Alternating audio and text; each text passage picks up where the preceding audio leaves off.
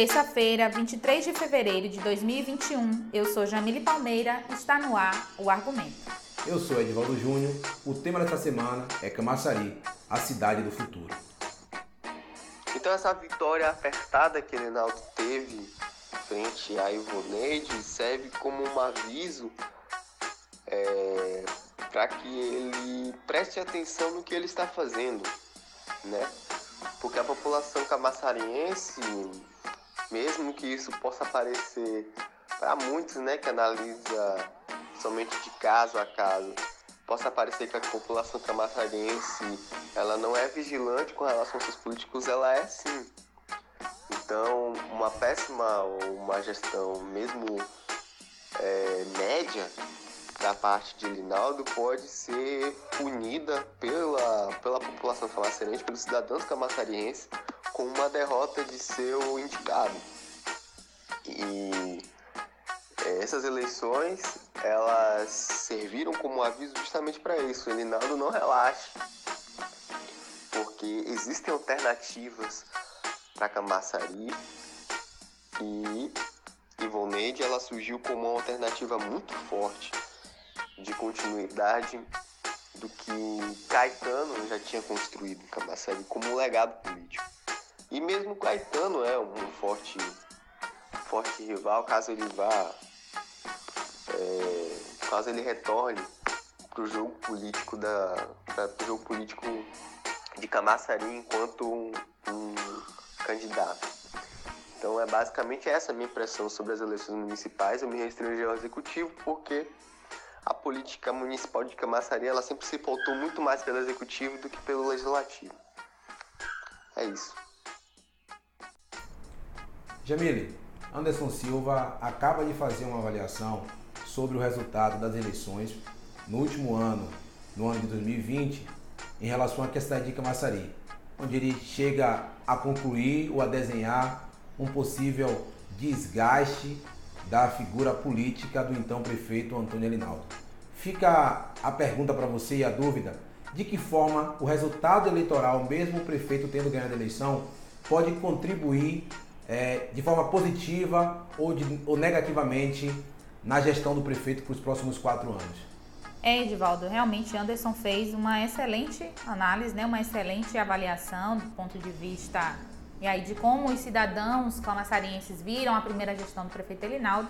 O desgaste é natural de toda gestão, porque quando um prefeito, como a gente teve aí uma transição do governo do PT para o governo do Democrata, significava que a população tinha uma expectativa com um novo modelo de gestão que seria aí proposto por Elinaldo. O resultado das urnas de demonstrou que essas expectativas foram frustradas de certa forma, porque Ivoneide acabou saindo da eleição, mesmo perdendo, mas com um saldo significativo muito positivo. Então, sim, eu acho que é cedo para a gente avaliar se isso vai ter um impacto ainda na gestão, porque nós ainda não chegamos nem a 100 dias da segunda gestão do prefeito, mas deveria sim ser apontar um norte de que em algum momento ele deixou a gestão a desejar e talvez seja preciso ele recuperar alguma, alguma das expectativas que ele plantou no seu eleitorado no primeiro mandato. Então, de certa forma, é preciso rever critérios, projetos, cronogramas, para que então o prefeito tenha condições de recuperar aquilo que eventualmente ele perdeu da eleição de 2016 para a eleição de 2020 principalmente se ele tem aí pretensões nas eleições estaduais de 2022, né? Importante. Eu diria que isso é fundamental a partir do ponto de vista político.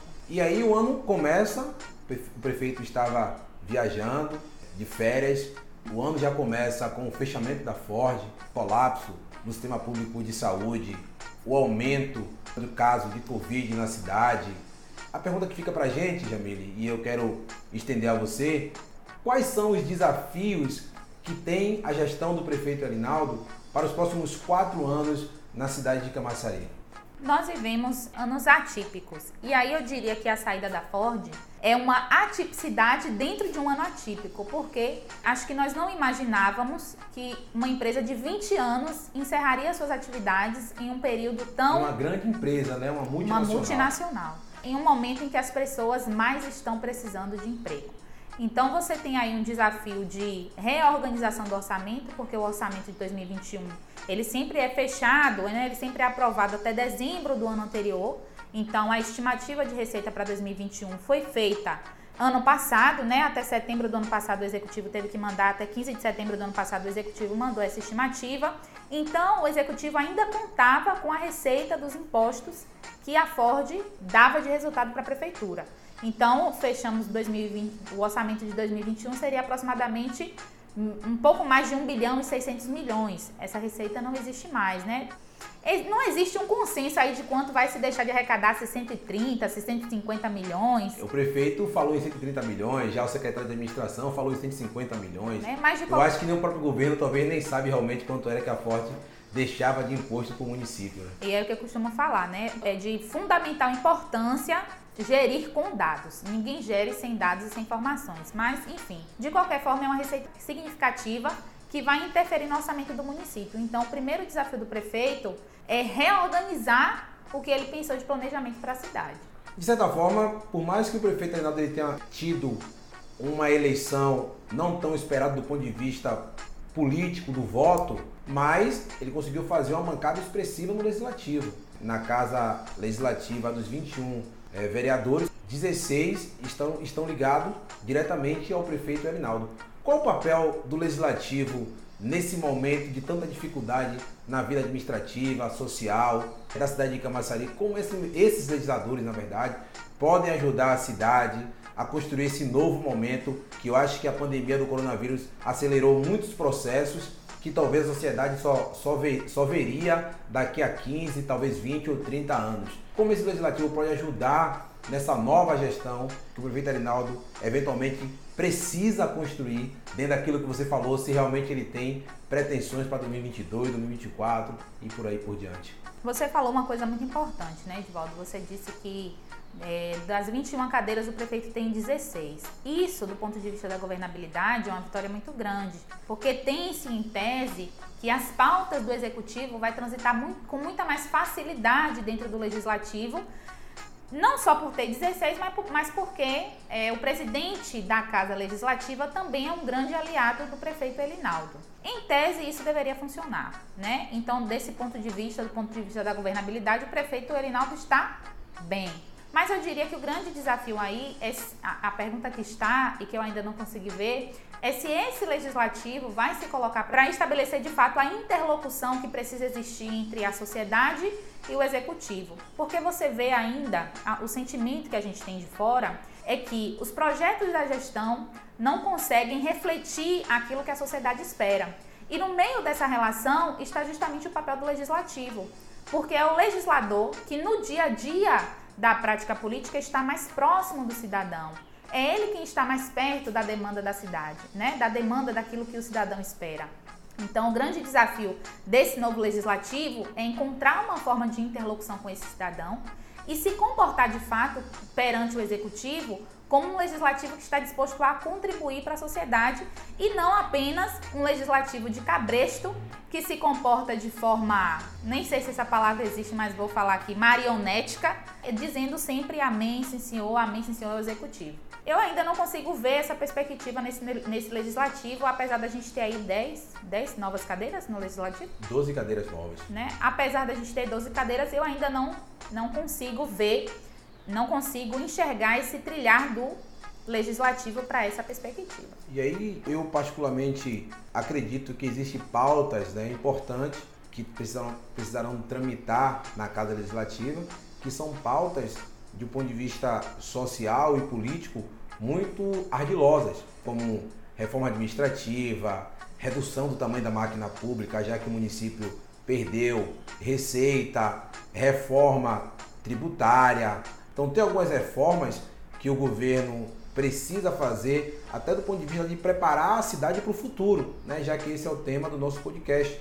Então, até do ponto de vista de preparar a cidade para o futuro, porque hoje a gente sabe que Camaçari tem uma folha de pagamento que consome praticamente metade do orçamento municipal, o que é um absurdo, o dinheiro que pode ser investido em saúde, em educação, em moradia, em segurança pública. E muitas vezes esse orçamento está capturado, na sua maioria, justamente para atender os agentes políticos, no caso, os vereadores, que tem cargo aqui, cargo ali, cargo acolá, e esquece que é esse mesmo dinheiro que precisa ser utilizado para investir na cidade.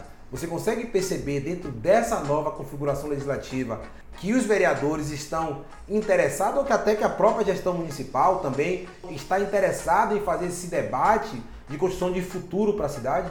É, você falou uma palavra que é espinhosa para todo gestor público, né, Edvaldo? Reforma. Reforma. Essa palavra é como se fosse um tiro no coração do gestor público, porque toda reforma sempre gera um grande desgaste para o gestor público, porque dentro da reforma está representada diversos interesses, né? E principalmente dos agentes políticos.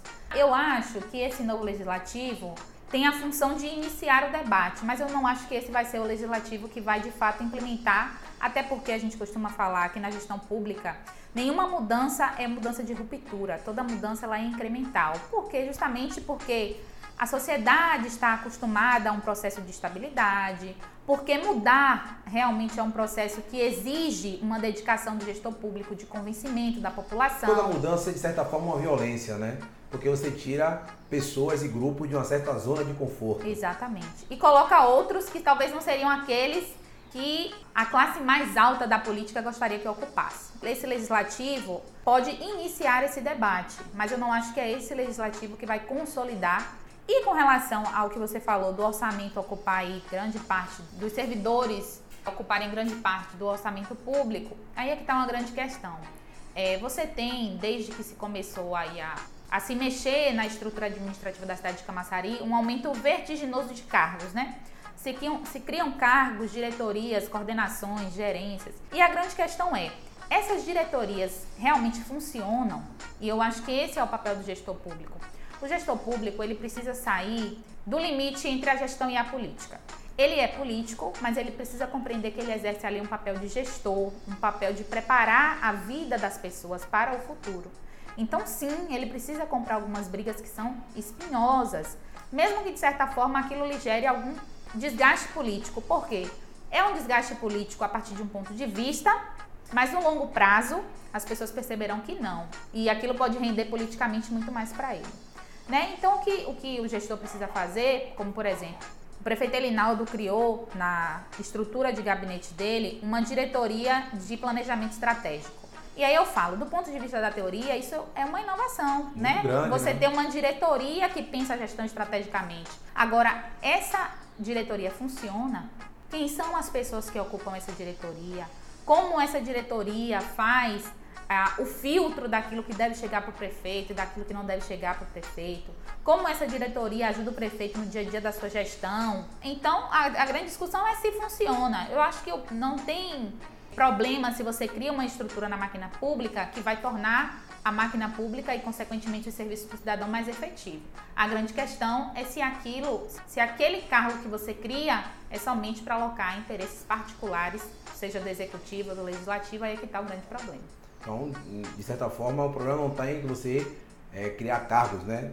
De acordo com o que você disse. Desde que eles funcionem. E, claro, dentro de uma lógica do bom senso. Que aí mais para frente a gente pode até discutir isso, pegar aí algumas leis que modificaram a máquina pública, tentar fazer uma correlação de como isso interferiu na oferta de serviço ao cidadão, mas essa é coisa que a gente tem que estudar para poder opinar com responsabilidade. Mas, do meu ponto de vista, não tem problema se você cria um, uma, um órgão, uma estrutura que a cidade precisa e que a estrutura realmente funciona.